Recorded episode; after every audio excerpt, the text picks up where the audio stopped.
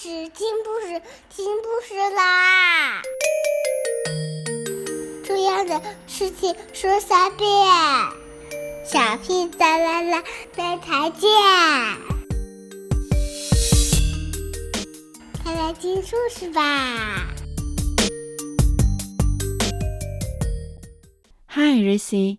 You must have heard of the story of Little Red Riding Hood, right? Yes. Okay, let's begin the reading. Okay, Are you ready? I'm ready. Okay, let's go.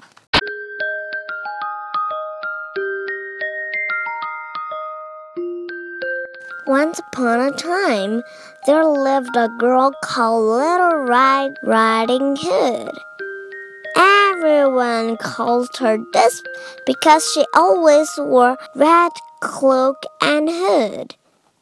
One day, Little Red Riding Hood's mother asked her to take some bread and cakes to her grandma, who lived in the middle of a forest. Little Red Riding Hood set off down the path to her grandma's cottage in the forest. She passed a friendly woodcutter on the way. A wicked wolf was watching her, and as she came closer, he stepped out of from behind a tree. Hello, little Red Riding Hood, he said, smiling. Where are you going? To see my grandma, she replied. Where does your grandma live? asked the wicked wolf. In a cottage under the big oak tree, she replied. The wicked wolf was very hungry. He saw Little Red Riding Hood would taste too good to eat. He wanted to get to Grandma's cottage before she did, so he quickly said goodbye. The wicked wolf went straight to the cottage under the big oak tree. So, if you were she, what will you do? Don't talk with the wolf and hit them with a big, big fit. But don't you be afraid of the wolf? But in a city is no forest, so we don't need to be afraid. It's just a story. Therefore, in the city, maybe there are some people, stranger, and they will hurt you. What will you do? Don't you be afraid? Mm, I will talk. If there are many people, I will tell the people. If there were many policemen, I will tell the policemen. You will call the policeman to help you. Yes. So you are and not. they will bang, bang, bang. And pia, pia, pia. Dong, dong, dong. But when you are alone, I have a cat and a parrot and two turtles. so they can protect you. they can. They will hit them. We, but if my dog Brownie is in my house, not in my grandma's house, Brownie will hit them. Just like this.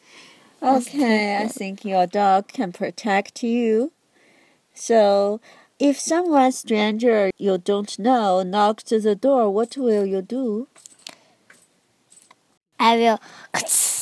I will don't open the door Clock it? and clock it the door. Okay, you will not talk to the stranger and you will clock the door when you are alone at home, right? I think you will do good job when you are alone at home or when you are alone on street. Uh, okay, let's continue the story. Okay, let's continue.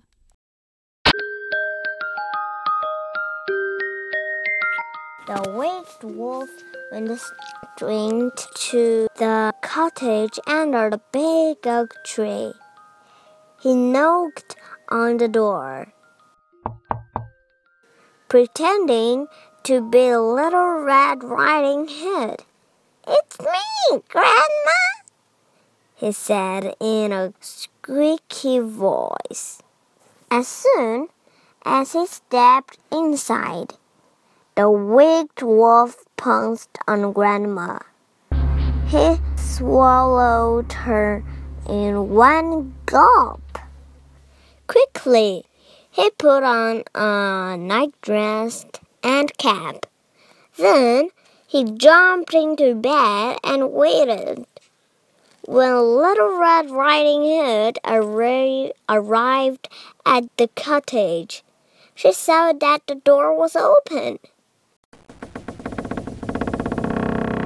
It's me, Grandma, she called out.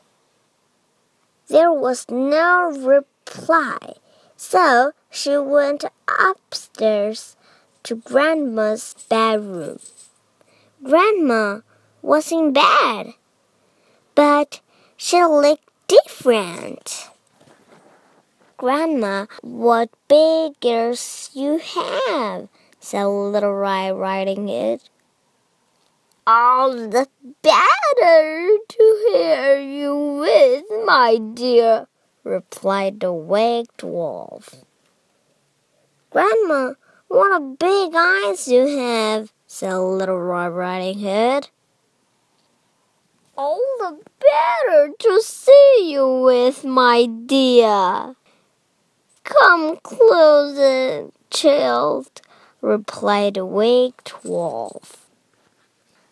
Oh, Grandma, what a big tail you have, cried Little Red Riding Hood.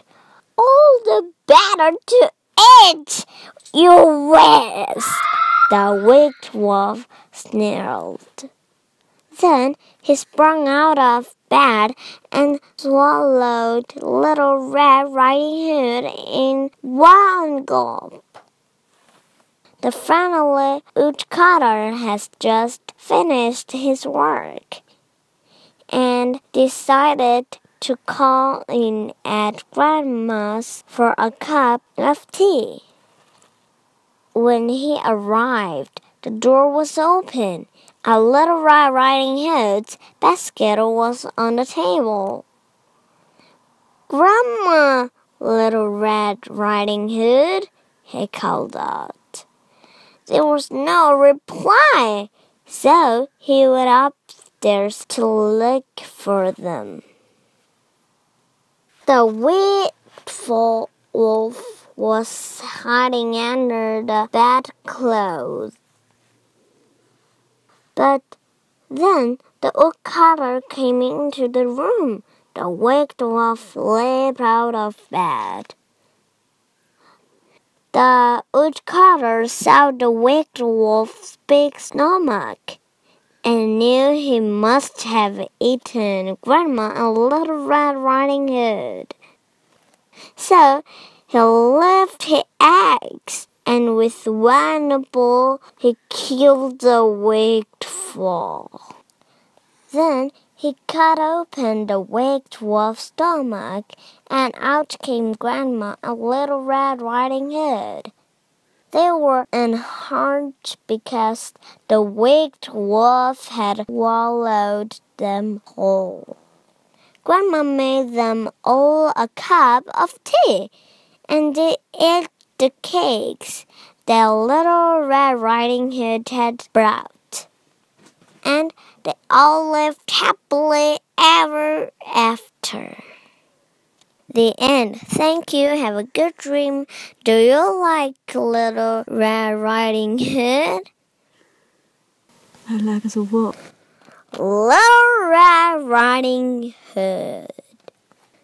Do you like the story? Yes, but the wolf died.